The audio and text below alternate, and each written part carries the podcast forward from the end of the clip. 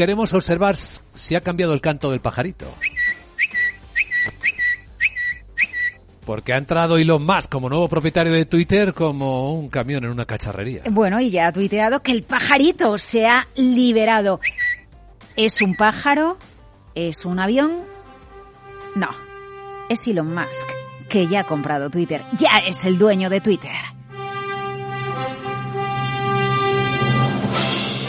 Su objetivo no es la kriptonita, es derrotar los robots spam en Twitter, hacer que los algoritmos que determinan cómo se presenta el contenido a los usuarios estén disponibles públicamente y evitar que la plataforma se convierta en una cámara eco para el odio, la división, incluso cuando limita la censura.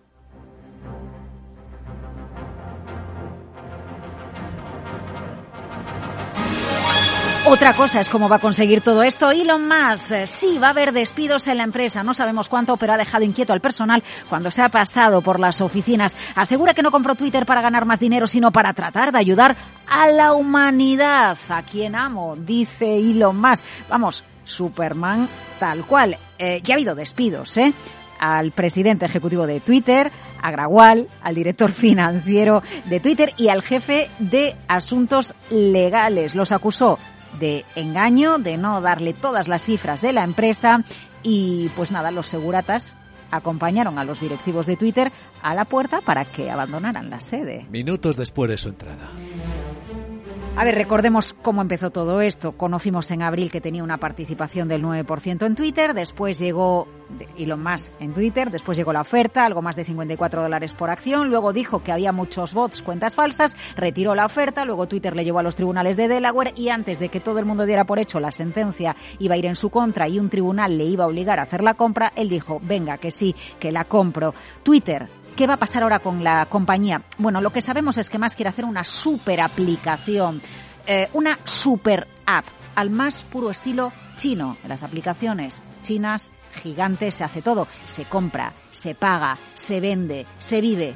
Eso es lo que quiere hacer Elon Musk con Twitter y abierta a todos. Por eso ha dicho, el pajarito ya se ha liberado.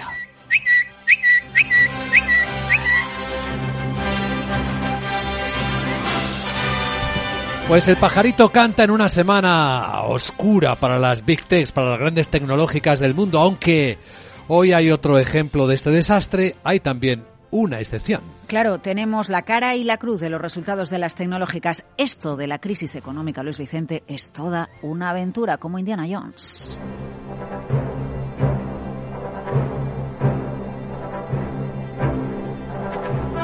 Vamos, parece una película esto de narrar lo que sucede en la bolsa más importante del mundo. Es que de película ha sido lo que ha pasado con Amazon.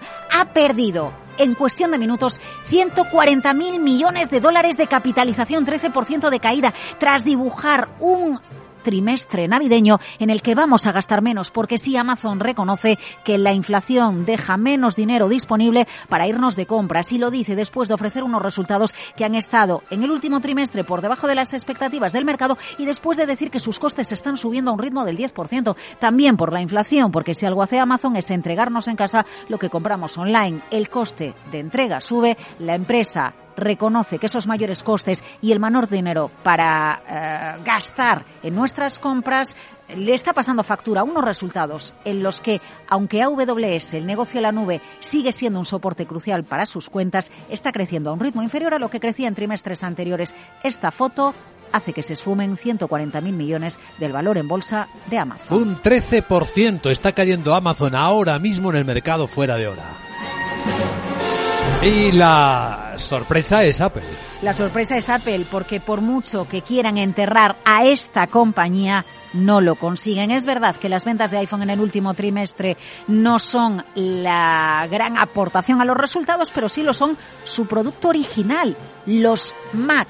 Venden más Mac de los esperados y eso permite que Apple tenga unos resultados en el último trimestre que comencen al mercado y no solo eso, cierre año fiscal. En el último año fiscal, 12 meses, Apple ha ganado beneficio neto 100.000 millones de dólares. La empresa más valiosa del mundo.